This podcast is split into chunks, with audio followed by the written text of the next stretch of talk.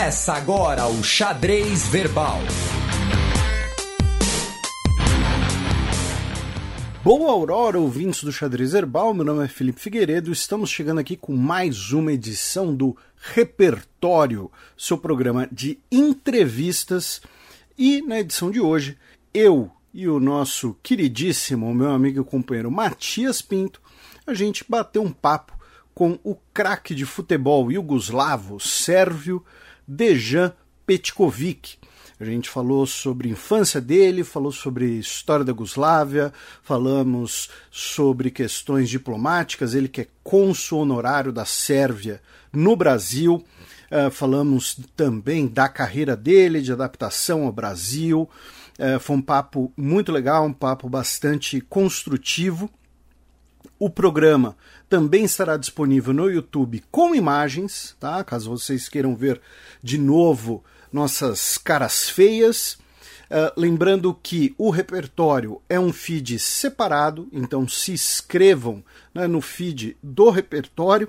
Se você tiver contatos né, de pessoas, de convidados, convidadas para o programa, não adianta só sugestão, né? Ah, Felipe, vocês podiam entrevistar o Barack Obama. Legal. Se eu mandar um e-mail para o Barack Obama, né, para assessoria dele, eles nunca vão me responder. Então, o ideal é sempre ter ali um contato, alguém fazer a ponte, porque mídia independente é um pouco mais difícil. Né? Entrevista para Fantástico, todo mundo quer dar.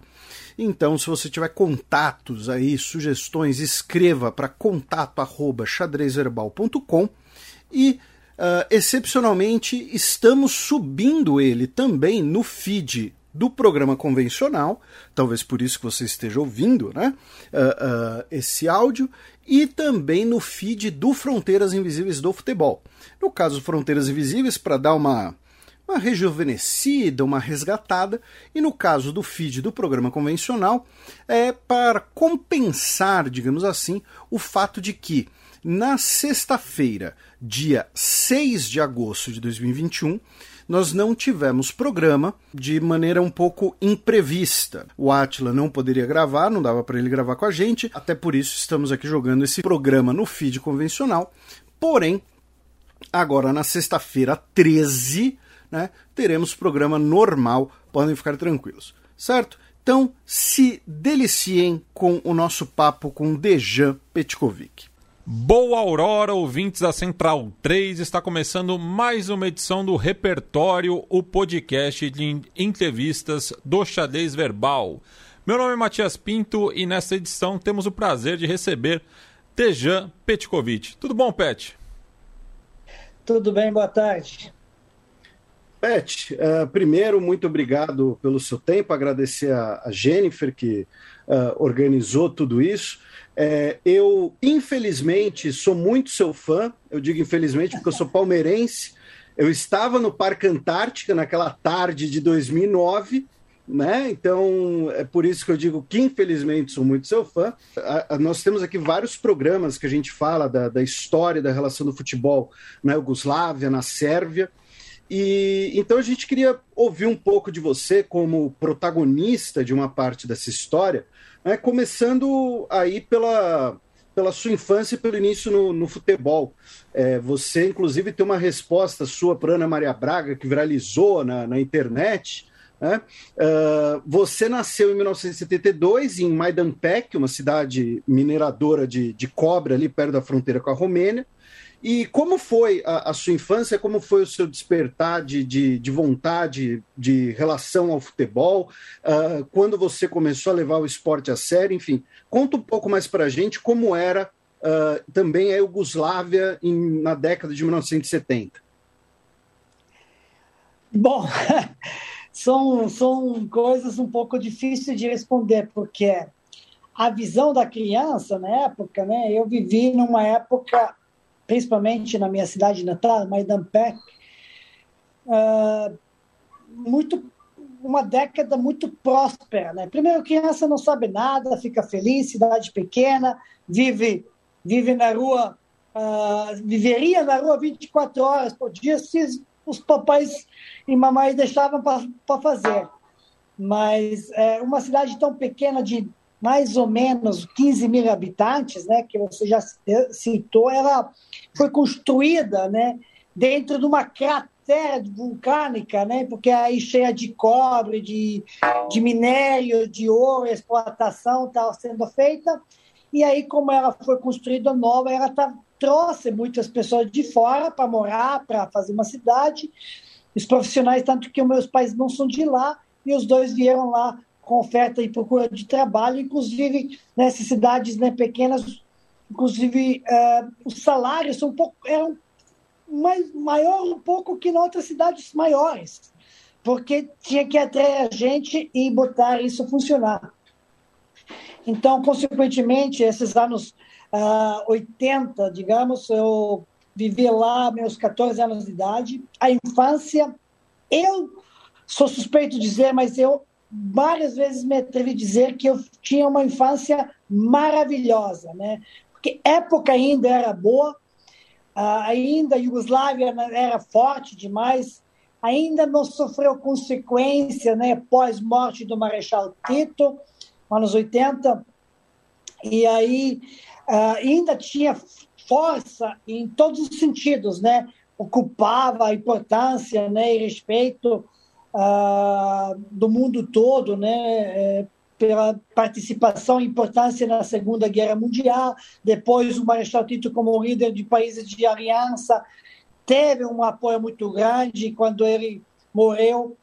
Ah, aí, inclusive, né, no, no, no inteiro dele, quase todos os representantes de todos os países, mais de 200 países foram ah, pre presentes.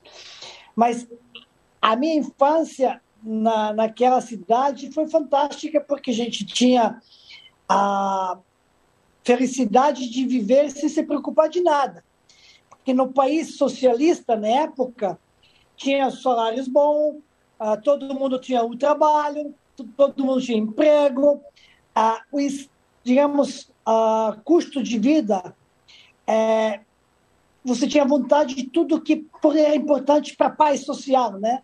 Então, coisas eram baratas, mas a, você não podia, não tinha oportunidade de prosperar muito, de progredir, de ganhar mais, de aumentar. Né? Era uma, uma coisa que é, você comprar um carro era caro, um aparelhos domésticos também. Então, algumas coisas não eram tão acessíveis como hoje em dia.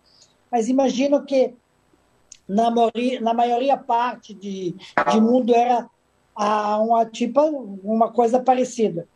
Mas a minha infância foi fantástica porque vivia na rua o dia todo. A mamãe, quando queria que você voltasse para casa para jantar ou para dormir, saía na varanda, grita, você corre para casa, tu chega na porta da casa, ela te pega assim inteiro e bota na banheira junto com roupa e tudo, porque a gente chegava tudo com, com lama e tudo sujo, e nem assim, não deixava pisar, mas tinha uma despreocupação muito só para estudar, se divertir, praticar esporte, praticava todos os esportes na escola, todos, praticamente, de ginástica, de atletismo, de esportes coletivos, individuais, ah, de ping-pong, xadrez, de tiro e todos os outros esportes olímpicos, né? Eu fazia de tudo. Logicamente, eu tinha influência, o talento no futebol, influência de meu pai, que foi jogador não profissional, mas foi muito bom, não foi profissional porque circunstâncias da vida, na época ele é filho da, da, da, guerra, né? nasceu em 44, tinha obrigações de trabalhar e não, perdeu o pai na guerra e não deixaram ele. Tinha influência do meu irmão, que foi meu primeiro ídolo, né? Porque irmão mais velho, quase cinco, cinco anos mais velho que eu. Então você se espelha no irmão, meus amigos, você quer estar com eles, amigos dele, que às vezes eu fui muito bem recebido e aceito uh, pela turma dele, mas não por ele, né? Ele me expulsava, a turma me pegava, às vezes brigava, levava um cascudos, porque a diferença era muito grande mas realmente naquela época, nos 80, que eu começo a lembrar, né, até 86, 87, quando eu uh, termino a ensino de, de, fundamental, né, como se chama, né, os oito anos de ensino fundamental, uh, eu saio para a cidade maior, cidade de nicho, onde começo a jogar o futebol profissionalmente e tudo, mas naquela época da minha infância, até 14 anos, 15 anos de idade foi fantástica. E Pet, falando agora dessa da sua trajetória como futebolista, né? Você começa sua carreira justamente no Radnik é, Diniz e acaba seguindo os passos do Dragan Stojkovic, é, que troca o clube pelo, pelo Estrela Vermelha. Né? Tanto é que é, ele acaba jogando até 1990 e você chega em 92 e no meio é, disso tem a, a, conquista né, da Copa dos Campeões da Europa é, pela equipe de Belgrado, que é o maior feito é, em termos de clube é, do futebol até então iugoslavo, atualmente sérvio. Né? Queria que você é, falasse um pouco de como foi a, a sua chegada né, numa, na principal equipe do país e no contexto que estava vivendo né, pós o, essa conquista, mas também com a dissolução da Iugoslávia. Então, uh, eu já quando mudei para em 87, quando saí da, do Maidan Pek, que foi para Nish, né, Radnički Nish, fui seguir porque meu pai é de lá, né, da, de Nish, e meu irmão também estava lá indo na escola antes de fazer o serviço militar, jogava para lá, então o caminho que eu queria. E eu tinha oferta né, e, e convite de Estrela Vermelha já com 14 anos, mas opto por uma, um caminho mais uh, digamos, uh, possível, porque estava do lado do meu irmão, morava junto, apartamento, meu pai de lá tinha mais condições de infraestrutura do que já partir para uma coisa uh, como a Estrela Vermelha, né? porque tinha conselhos de que melhor primeiro vencer no time modesto, digamos, para depois você ir como uma estrela, uma contratação principal, do que ir lá sendo formado. Então, uh, aceito esse caminho, faço uma boa escolha. Tinha apoio, né, porque 14 anos ainda é muito novo, de morar com meu irmão e, e jogar junto lá, estabelecer. Tinha apoio de toda a família do meu pai, tinha infraestrutura, né, não estava sozinho, né, já conhecia todas, todas as coisas de, de, de férias, de, de escolar, a gente passava lá. Então, escolho o Radnički Niš, e consigo uh, pisar com o pé direito já na primeira, isso, me destacar, uh, ganhar o espaço. Uh, já no primeiro ano depois, em 88, já com menos de com, com 16 anos, já consigo estrear e ser uh, jogador profissional mais novo da história do futebol jugoslavo, com 16 anos e 15 dias em 25 de setembro de 88, contra, em casa, contra o, o Jelezničar de Sarajevo. E naquela época começo a jogar para seleções uh, amadoras, né? Sub-17, sub-18, pré-olímpica. Como tinha muito talento, eu jogava de minha geração, com 16 anos, 17, jogava de, de uma seleção superior e a terceira também. Mas aquela, aquele momento, né, anos 90, começa aquele problema uh, político uh, de separações, de divisão da antiga Iugoslávia, de problemas internos, de conflitos. E é nós que tínhamos amigos, né? Eu, estava dividindo o, as, os quartos, viagens com os meus amigos que eram da Croácia, da Bósnia, de Eslovênia, tinha de todos os lados, porque era uma seleção jugoslava. De repente, a gente se encontra numa situação assim, problemática, que começa, né? Então, uh, ah, 91 foi realmente é, um, um ano problemático, né? E 90, 91 começamos a viver essas situações horrorosas, né? Onde muitas pessoas, infelizmente, inocentes pagaram com a vida e conseguimos mesmo assim conciliar as coisas, né? De quando você é novo, né? Você não consegue entender o que, que está acontecendo. Uh, e aí no lado esportivo também, porque senti muito isso, porque em 92, por causa de todos esses problemas, a Iugoslávia sofre uma punição severa de embargo, né? econômico, esportivo, político, em todos os sentidos. E aí a seleção iugoslava que consegue ser, é, passar a, as eliminatórias de Eurocopa de 92, invicta. Eu já estava na seleção iugoslava, mesmo jogando pelo Radic Knish. É, não fomos é, autorizados para jogar na Suécia, a Eurocopa 92, fomos mandados embora, né? E aí uh, sofre esse embargo três anos, e aí o futebol começa a estagnar, e, logicamente, o desenvolvimento profissional dos meu, como dos meus amigos, outros talentos naquela época, também não se desenvolve como deveria, porque você, quando supera o, o ambiente onde você atua, você se destaca, você tem que procurar o mais desafios, mais uh, desafios fortes, você tem que competir mais para poder ter seu desenvolvimento a, colocar seu talento, seu trabalho à prova e progredir. E infelizmente isso não aconteceu. Três anos embargo lá, sofremos. Fiquei lá na Estrela Vermelha, sem jogos internacionais. Estrela Vermelha em 91 consegue ser uma um conquista inédita de ser campeão europeu, campeão mundial. E Estrela Vermelha quer me contratar em 92. Em 92, eu tinha outras propostas porque eu era realmente é, um dos maiores talentos europeus da minha geração na época.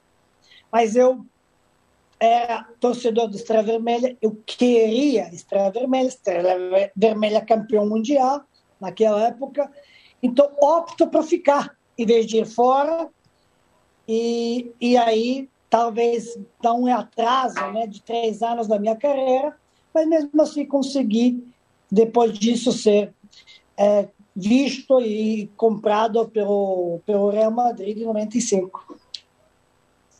E, Pet, nesse processo de, de que a seleção da Yugoslávia ela vai sofrer essas sanções uh, nesse período, é, e não vai para a Euro 92, a Dinamarca vai no lugar, acaba sendo campeã, uh, inclusive, ironicamente.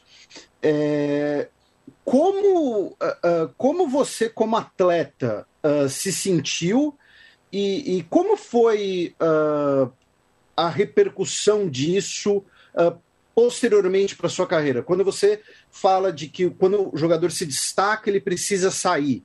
Então, quando você foi para o Real Madrid, também fez parte desse, uh, desse movimento de tentar uh, uh, né, se destacar, de, de manter um desenvolvimento? Bom, claro que é uma coisa assim decepcionante, porque imagina eu de um clube pequeno, modesto como o Rádio Knish, fui convocado para uma Eurocopa. Então eu ia para lá como jogador do Rádio Knish, ainda não estava na Estrela Vermelha.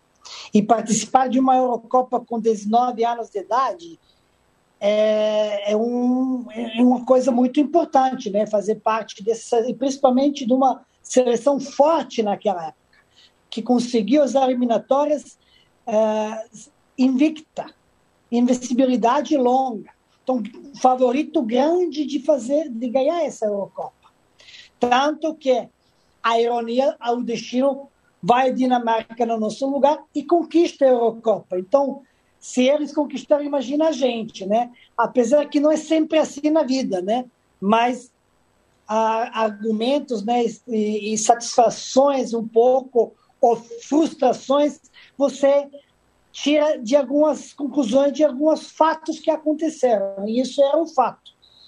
Uh, Para mim, naquele momento, né, já tinha disputado a Eurocopas de, de seleções né, de sub-17 e, e, e, e, não tive sucesso uh, pelo, pelas circunstâncias de, de não se classificar de uma decisão pelos uh, desempates dos gols. Por exemplo, a gente não, não, não perdeu o jogo, mas empatou ganhou os dois, porque um time que passa na frente é a França, o outro ganhou com um placar maior a outro jogo e eles vão avançar, só avançaram de grupo 1 e é assim. Eu participei duas vezes assim de competições europeias e foram frustradas sem perder o jogo, por exemplo.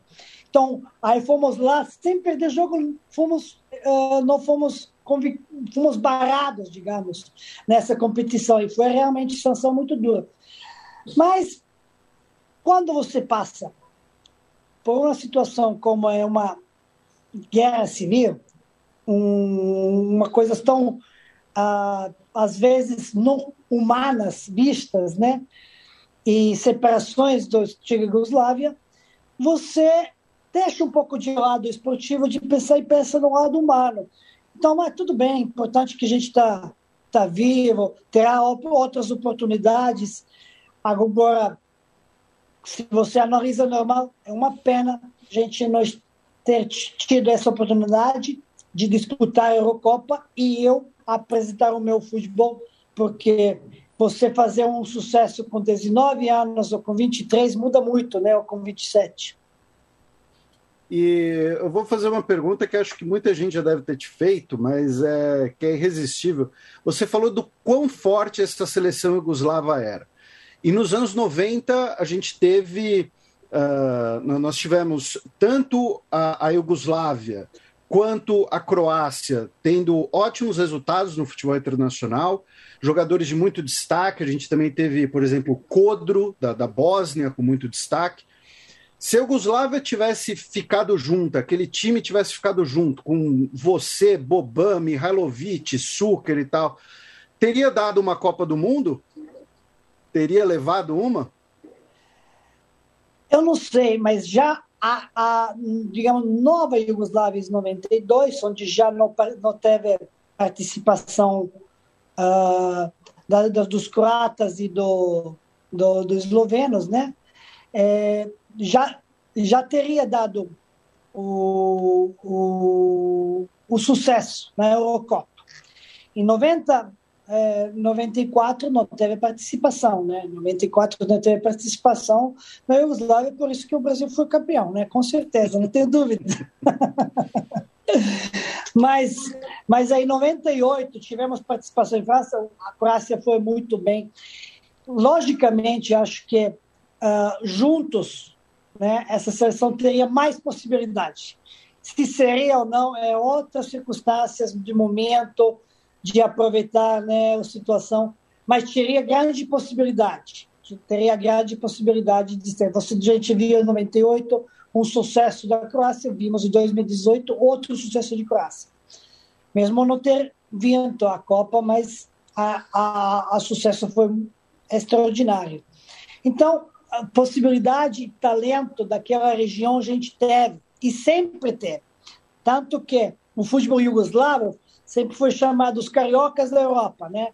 Pela técnica e tudo isso. Faltava o quê um pouco para nós, né? Faltava um pouco de a direção, comando, comando, né? E não tivemos talvez um, um comando de, um, de uma comissão técnica que tivesse possibilidade de lidar com esses craques, porque você muito craques no time é complicado, né? Então, para você ter uma comissão, deveria ter uma comissão com os craques. E essa comissão estava pronta para vir, né? É, e aí, circunstâncias, você tem que chegar uma vez, outra, terceira, para poder ganhar. Não é que você chega a primeira vez e logo senta na janela. Então, uh, essa, essa era o problema um pouco para a Iugoslávia. Tanto que em 90 já estava perto, né? Perde, foi eliminada na cobrança de penalidade máxima, né? Contra uma Argentina. Nas e a Iugoslávia, a Iugoslávia leva a culpa por o Brasil ter sido eliminado, né? é, Pet, aproveitando a sua citação né, do, dos brasileiros do, dos Balcãs e dessa relação né, do futebol iugoslavo com o brasileiro, né, é, você jogando ali no estádio Maracanã, você imaginava algum dia que você iria jogar no Maracanã original? Parabéns pela pronúncia do Maracana com Maracanã. Você se, se separou muito bem. Mas eu, eu nunca imaginei, logicamente que nunca imaginei, e, mas tenho muito privilégio. Eu falei que eu sou guiado por uma estrela muito feliz lá do céu, que me deixou ter os duas maracanãs, né, ou maracanas, uh, no coração, uh, e a possibilidade de ter jogado e de ter tido chance de obter um sucesso bom muito grande, inclusive, diria. Uh, fazendo bastante gols, o título ganhando, ser ovacionado, né? E esse logo do finalmente no, no, no, no, no futebol brasileiro, é, eu estou dizendo, hum, talvez se tivesse não tivesse toda essa situação negativa, sanções, não participar da Eurocopa, a lesões, tudo isso, talvez eu não ia vir para o futebol brasileiro, ia ficar lá, ia ter mais sucesso na Europa e não viria para cá. Uh, mas por isso eu nunca lamento as coisas que passaram. Sempre digo, não se sabe para que, que isso é bom, né? Então, teria que ser assim e não tem problema, vamos para frente. Mas uh, não sonhei, não. E essa oportunidade que me foi dada, sou agraciado, né? Realmente teve um sucesso no Brasil muito grande. Obviamente, economicamente, nem perto se tivesse feito no, Brasil, no, na Europa esse sucesso, mas também, por outro lado, esse, esse respeito né, e essa paixão dos, dos povos brasileiros também não tem na Europa, não. E é, a, queria aproveitar também é, para perguntar sobre a sua chegada ao futebol brasileiro, né? Porque a, acaba tendo um pouco de mito, né? É, em relação à proposta do Vitória, né? Que você teria sido iludibriado e daí é, não sabia que ia jogar em Salvador. Queria que você esclarecesse um pouco para a gente hum. como que foi. Não, não foi iludibriado, né? Hum. Uh, não foi não, mas é, realmente em 97 você sabia na Europa muito pouco do futebol brasileiro do, só se sabia da seleção brasileira. Seleção brasileira, todo mundo sabia, né? Ah, campeão mundial, história, jogadores, tudo isso. Mas como é a competição, como é a Liga Brasileira, como que funciona, quem joga, poucas pessoas sabiam, porque não tinha informações tão rápidas, né, tão abertas, o mundo não era tão globalizado como hoje, não tinha transmissão de jogo, nem nada, informações quem prestava atenção nisso? Muito pouca gente. A não ser que algum time brasileiro fazia um, um turnê fora do Brasil e vai para a Europa, os Estados Unidos, e aí saem uns jogos assim. Mas dentro do Brasil, Campeonato Brasileiro, como, como é feito, como é composto, estaduais, tudo isso, não, não sabia nada.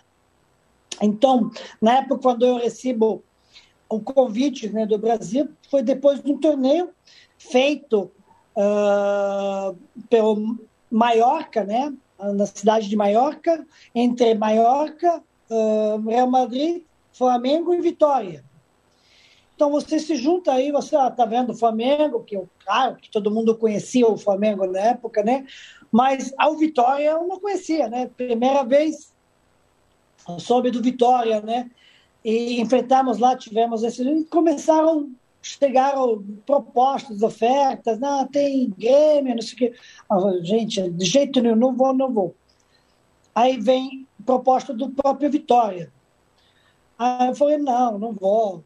Não, mas Vitória, Bebeto joga lá. Op, Bebeto joga lá, peraí. Aí eu digo, tudo bom, então quero X. Aí, beleza, o cara falou tudo bem, pareceu ah, depois de dois dias, segunda-feira em Madrid, tá isso, não, tá tudo certo, né? Quem é o Vitória? Não, Bebeto joga aqui, a gente foi campeão. E tudo verdade. Bebeto jogava e eles foram campeões. Só campeão estadual. Que eu, quando chego lá, eu descubro como que funciona o futebol brasileiro. Então, é campeão, não tem nada que eu fui enganado de tudo isso. Onde que eu fui enganado? Eu fui enganado numa meu amigo Valtercio Fonseca, hoje em dia meu irmão de coração, para me convencer de viajar logo, porque eles tinham importância de, de um, usufruir dos, dos meus serviços profissionais de imediato. Estava numa situação delicada no campeonato. Uh, e o Bebeto estava machucado. Aí falou, não, tem que viajar hoje à noite. Eu, como que vou viajar hoje à noite? Não vou, de jeito nenhum. Eu tenho uma filha recém-nascida, ah, não vou, tem um mês e pouco, não tem nem dois meses, tem que fazer as coisas, banco, não, tem que viajar logo, não, não, não vou, não vou, não. E entramos num conflito que eu não vou. Quando já estava tudo acertado que eu não vou viajar à noite, vou viajar daqui a dois, três dias. E ele, aí ele usa, não, mas tem que ir agora só para registrar você e voltar.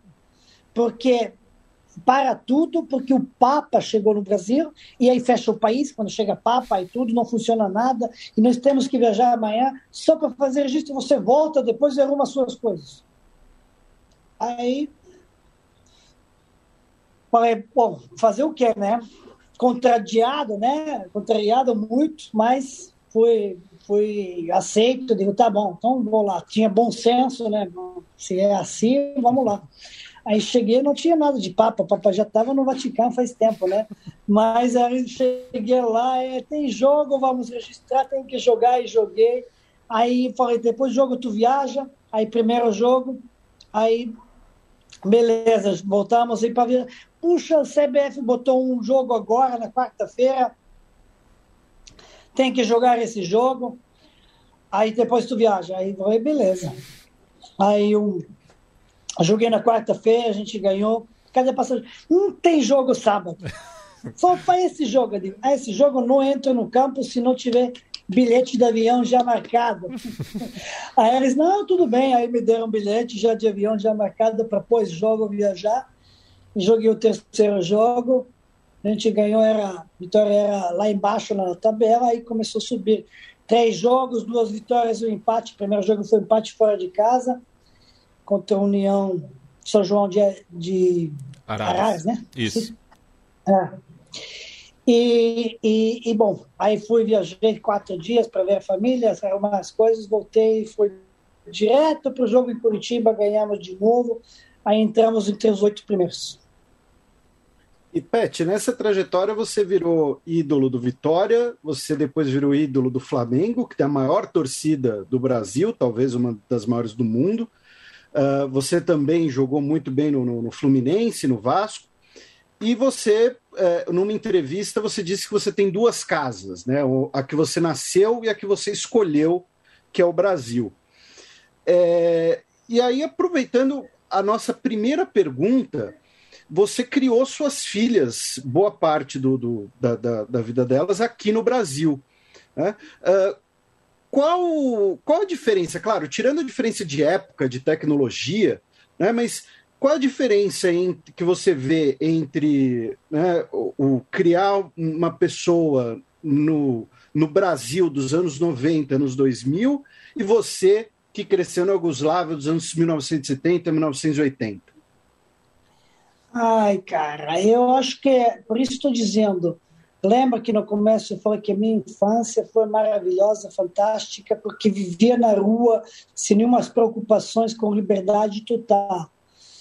E aí, com uh, todas as diferenças culturais do país, do lugares, né? Mas uh, minhas, minhas filhas foram criadas no Brasil, porque as duas chegaram no Brasil com cinco meses de idade. Quando a Ana veio ao Brasil, já tinha nascido em 97 em Madrid e veio em, em janeiro 98, porque eu primeiro fui sozinho, né? E a Inês, quando nasceu, nasceu em, na Itália. Quando eu fui de sair de Vitória, fui para Itália, fiquei seis meses lá. É a mesma coisa, nasceu em agosto e voltei para o Flamengo em 2000, janeiro, e ela voltou com cinco meses de idade. Então, as duas começaram suas vidas no Brasil com cinco meses de idade e foram criadas aqui.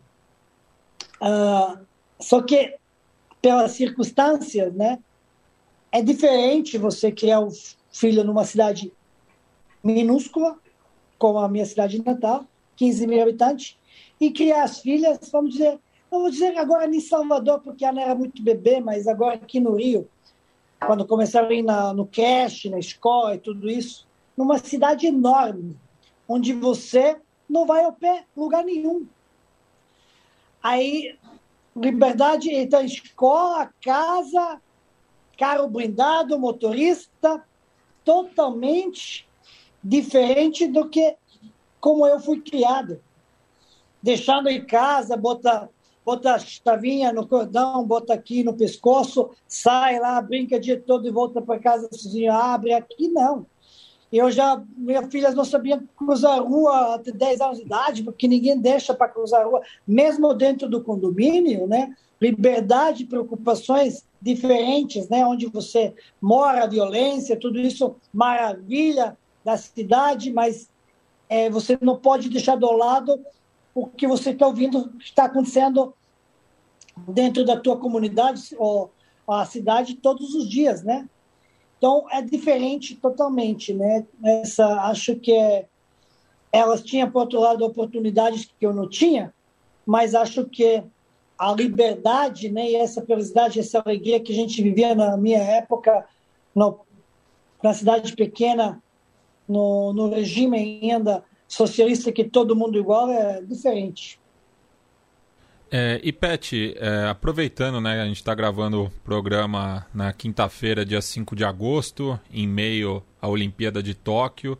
É, e nesse clima olímpico, eu, eu queria saber é, qual é a sua relação né, com outros esportistas de origem sérvia, como Vlad Divac, é, o Nikola Jokic atualmente, é, enfim. A Milika Mandic foi medalhista aí é, esses de dias. ouro de Tempodô.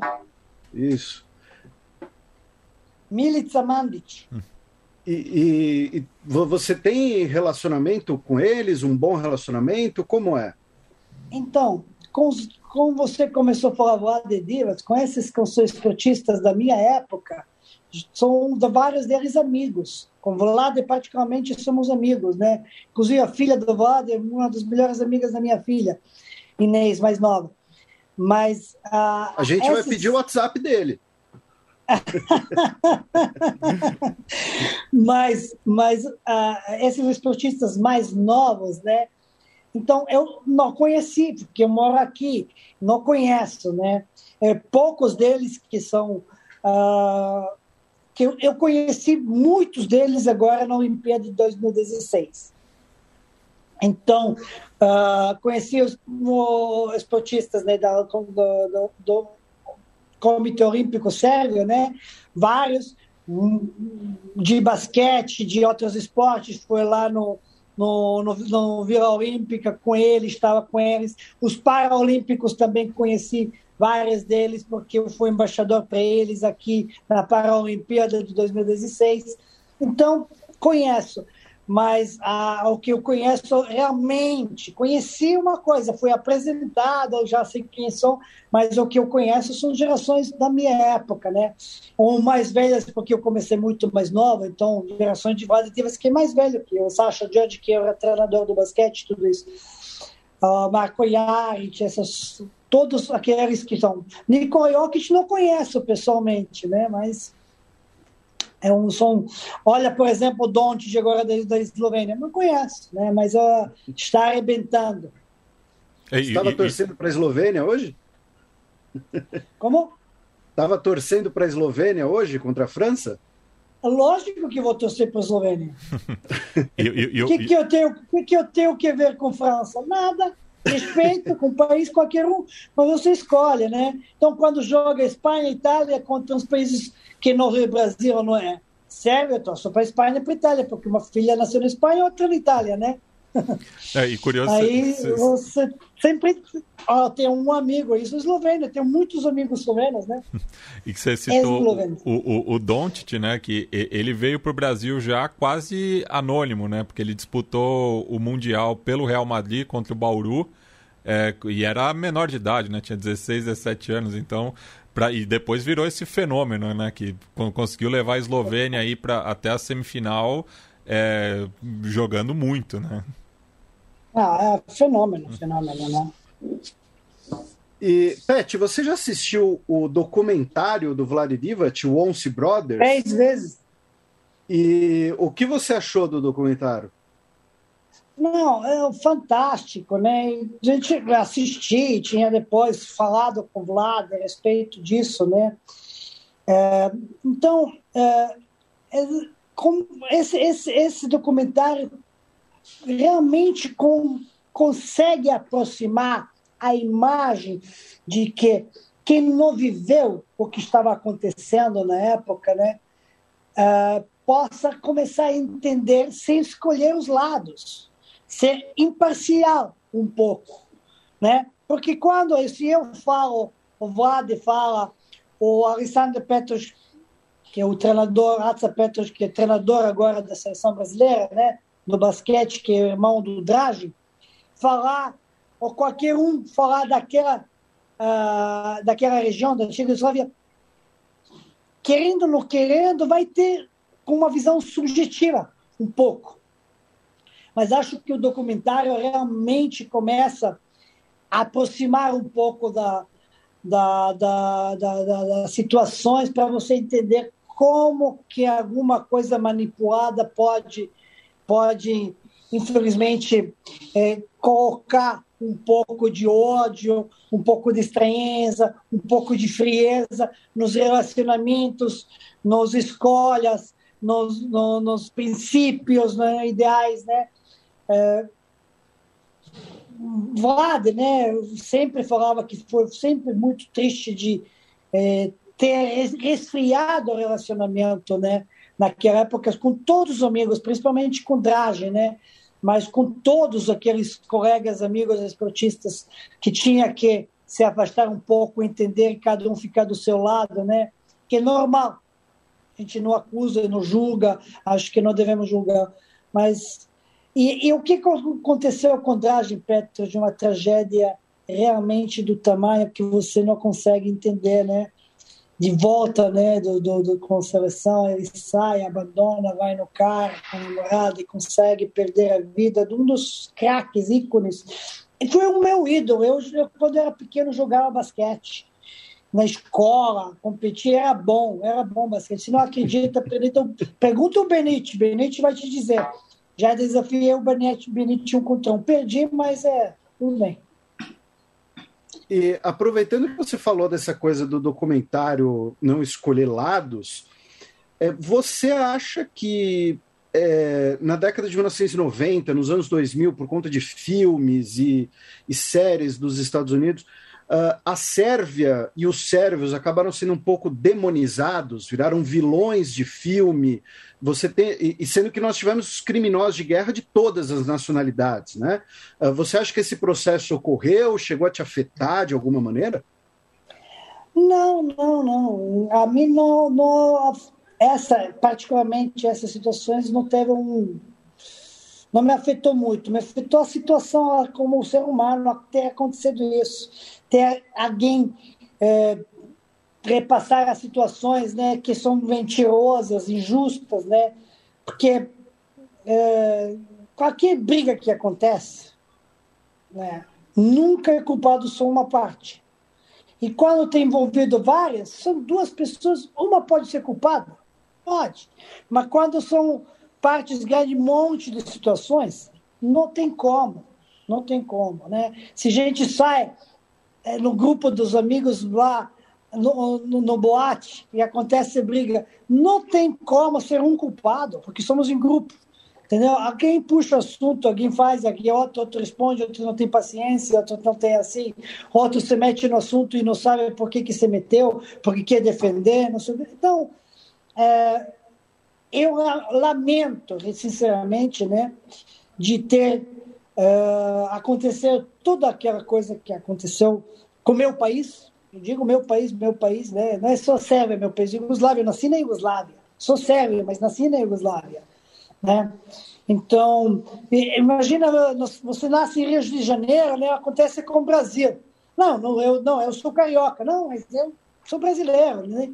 Então, essas situações que aconteceram realmente são muito tristes, principalmente são em 99, não são na época de 90, né? Porque 99 é a pior. Em termo, porque, no, sabe, quando você tem separações, uma coisa, quando você tem ataque de fora, né? agressões é outra situação.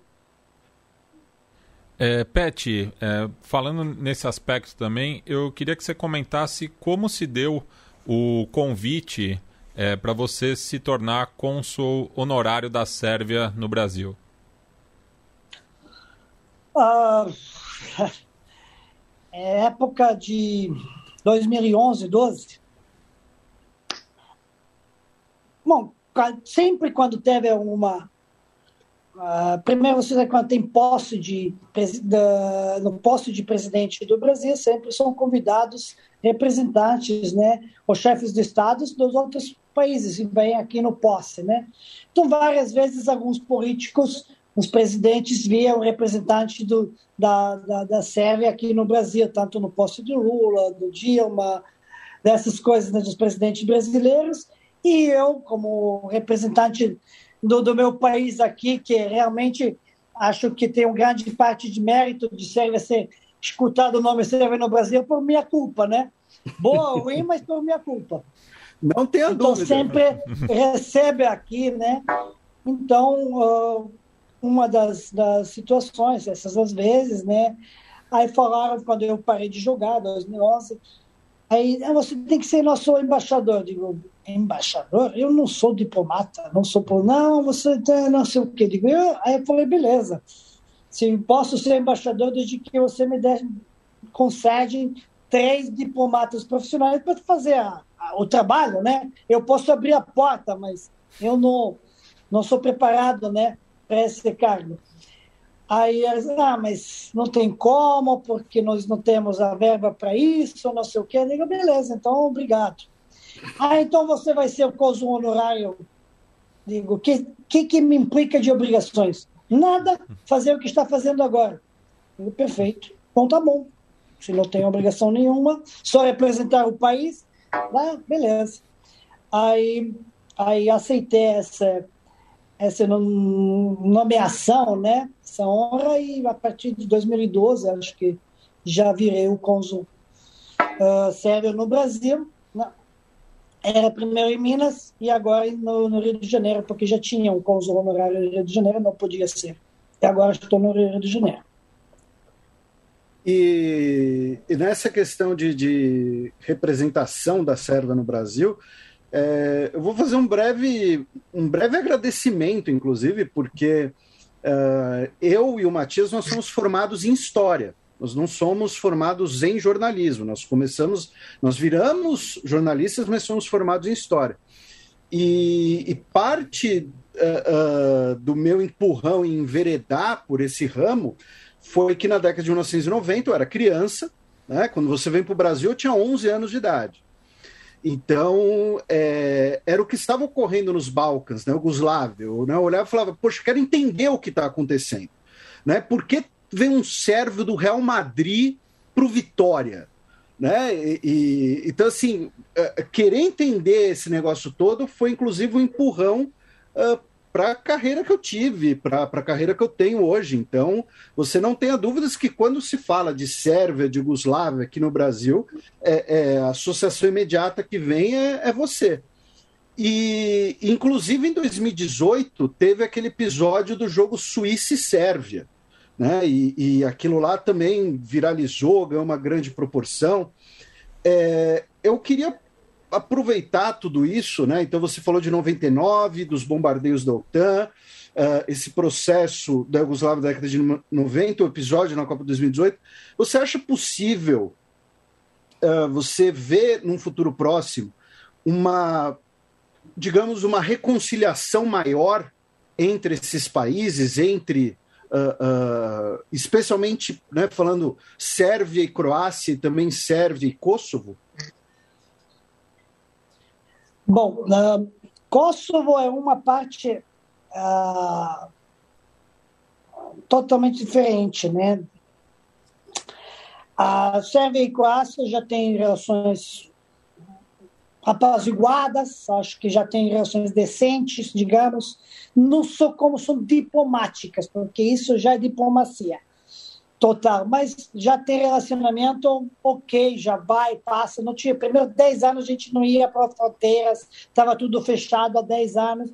10 anos era pouco tempo de se passar e pelo todo acontecimento triste, né, que aconteceu na separação de Yugoslávia, nas guerras, nas mortes, nos crimes de guerra, tudo o que aconteceu, julgamentos de Haia, uh, daqueles que fizeram coisas erradas e aí pagando uh, os preços, né? Uh, agora, acho que relacionamento está talvez nunca vai estar tão bom, mas não sei. Mas acho que é ok. Acho que é ok. Eu já fui para a Croácia desde a primeira vez que, que foi aberto, né? Uh, possibilidade de transitar, acho que a primeira vez foi em 2002, já logo, né?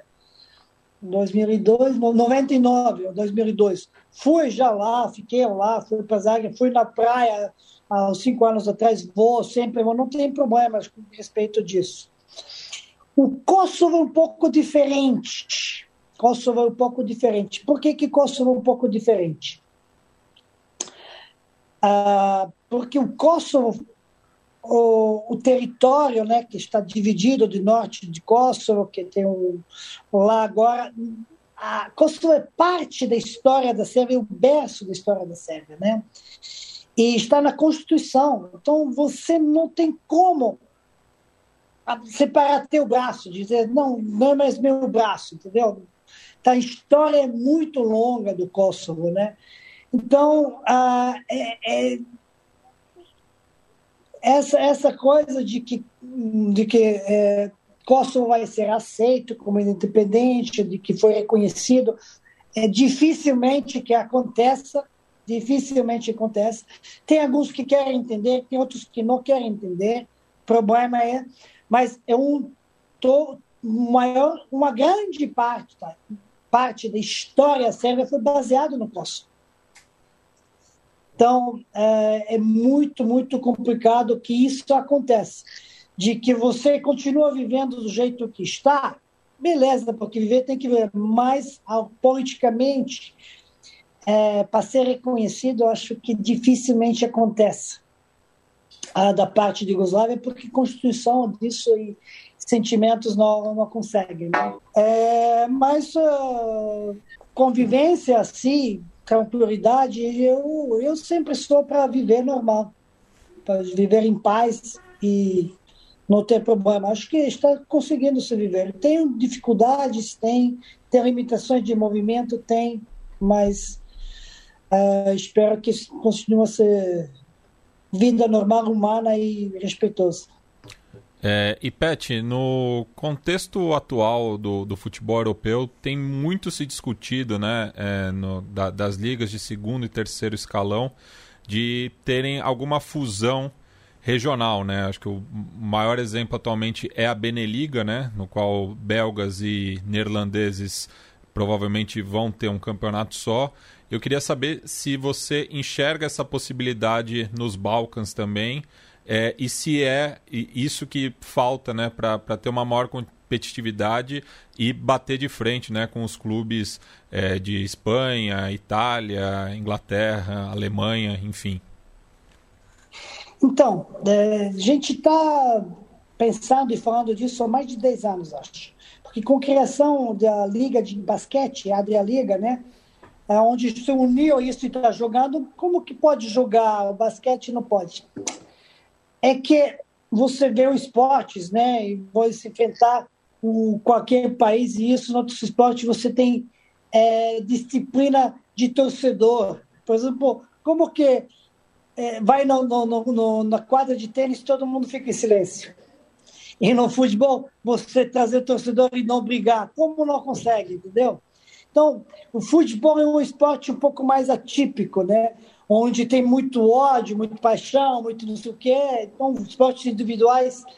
Mas cabeças têm que entender de que você está vivendo, está fazendo um esporte sim, mas para você ter competência do mercado, esse mercado para chamar investimento, dinheiro, patrocínio, ele não pode ser um mercado individual de 3 milhões, 6 milhões de habitantes, dois, como que é de Croácia, da Sérvia, da, do Montenegro, da Macedônia, do outro, até os próprios Bulgária e România. Seria interessante fazer uma liga assim, não sei, ou dos Balcãs, ou de como, para ser mais competitiva e ter mais investimento, atrair mais publicidade, mais patrocínio, mais dinheiro para poder investir. Só assim você vai competir com ligas que tem 40 milhões, 60 milhões, 80 milhões, que é espanhola, italiana, alemã, inglesa, não tem como. Tanto que esse exemplo né, que você está citando de junção de ligas de Bélgica e da Holanda, tá, vai, vai repercutir mais para ter mais visão, visibilidade e mais investimento. Eu acho que seria mais válido. Seria mais válido. Acho que seria bom para o aquecimento de novo de futebol dos Balcãs. Acho que é um ponto, eu sou a favor disso. Como não moro lá e não sei dificuldade exatamente como eles vivem dia a dia, talvez uh, sou muito mais otimista do, do, do, que eles, mas eu acho que seria muito bom. Falando em otimismo, Pet, para a gente começar a encerrar aqui, você já se deu né, uma hora aí do seu tempo para gente. Outra questão que isso aqui viralizou foi aquele tweet sobre ânimo depois da Copa de 2014 que tudo vai melhorar. É, você, é, é, você se considera um, um otimista? Você, uh, uh, você, enfim, o, o, e o que você achou da repercussão da, da, daquele meme, daquela brincadeira? Então, uh, repercussão muito grande, né? Uma pena que a relevância da, da escrita não seria tão do tamanho da repercussão, né? Mas eu sou otimista, sim.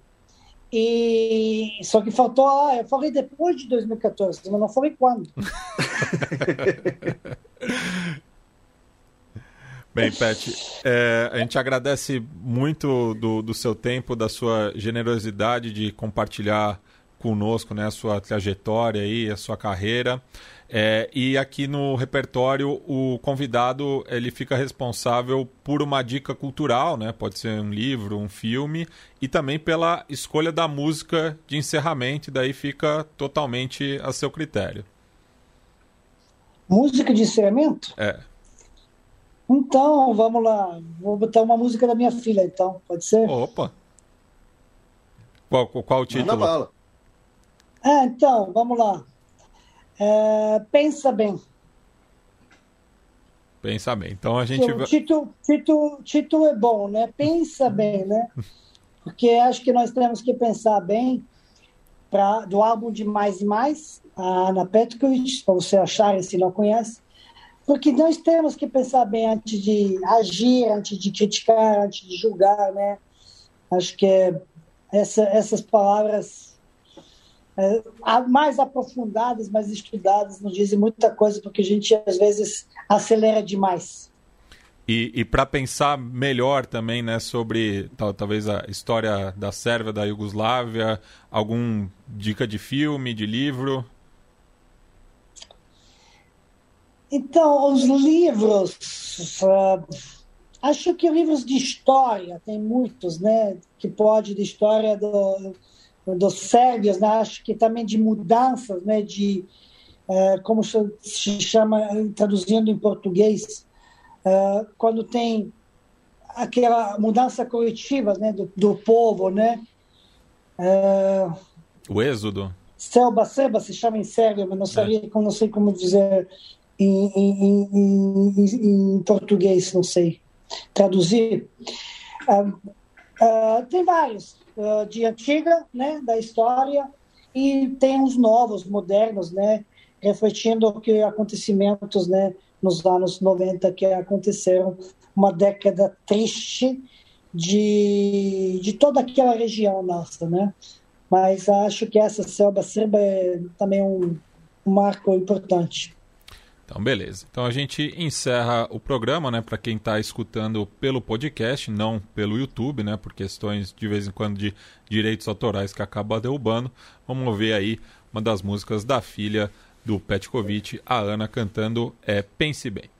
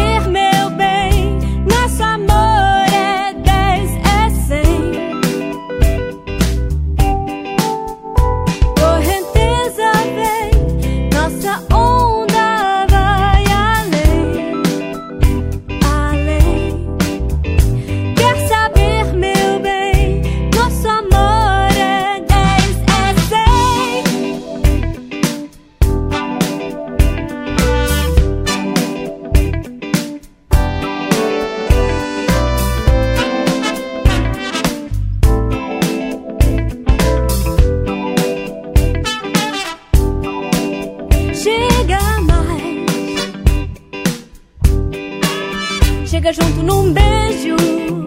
a medir.